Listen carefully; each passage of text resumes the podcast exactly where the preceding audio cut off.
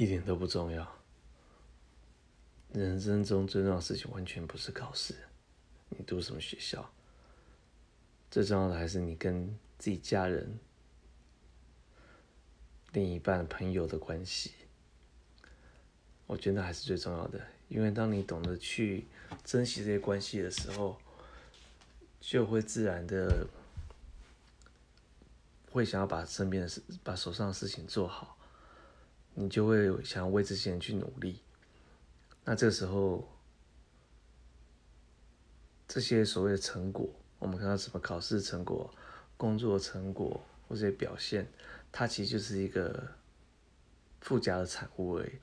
因为最核心的，通常因为就是因为你有所谓在乎的人。